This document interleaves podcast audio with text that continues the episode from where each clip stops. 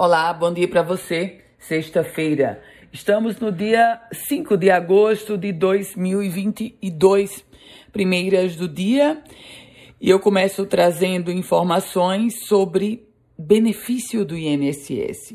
Foi divulgada uma pesquisa, um boletim estatístico da própria Previdência. E olha só, mais de 41 mil pessoas tiveram pedidos de benefícios negados no Rio Grande do Norte no primeiro semestre deste ano. O número absoluto de 41.188 é 1,5% maior em relação ao mesmo período do ano passado. E nesse boletim, um outro dado chama a atenção. O tempo médio de concessão é de 123 dias, maior que a média nacional, que é de 102 dias. O tempo médio de concessão, tempo médio para receber um benefício no Rio Grande do Norte chega a 123 dias. Altíssimo. E mudando completamente de assunto, porque teve sortudo na cidade de Mossoró, uma aposta feita em Mossoró levou o prêmio de 5 milhões e meio de reais da Mega Sena.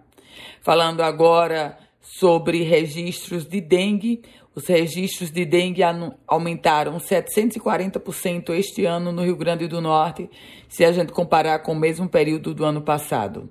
Foram confirmados 6.400 casos prováveis da doença, o que representa uma incidência de 952 pessoas para cada grupo de 100 mil habitantes. O assunto agora é polícia, porque a Polícia Federal apreendeu em Natal 2.710 notas falsas da moeda real.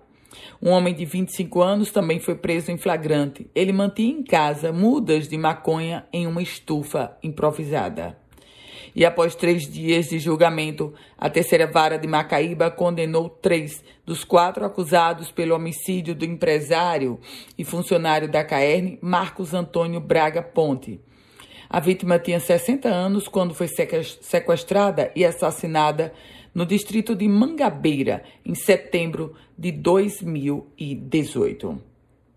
E o Pleno do Tribunal de Justiça do Rio Grande do Norte considerou inconstitucional a Lei Municipal de Mossoró, lá de 2010, que regulamentava a cobrança de taxa de estacionamento em shopping centers, supermercados e outras lojas do município. A ação de declaração de inconstitucionalidade foi aberta pela Associação Brasileira de Shoppings Centers. E a gente fala agora sobre sobre economia, porque nove em cada dez novas empresas criadas nos primeiros seis meses de 2022 são pequenos negócios. Essa confirmação vem do Ministério da Economia.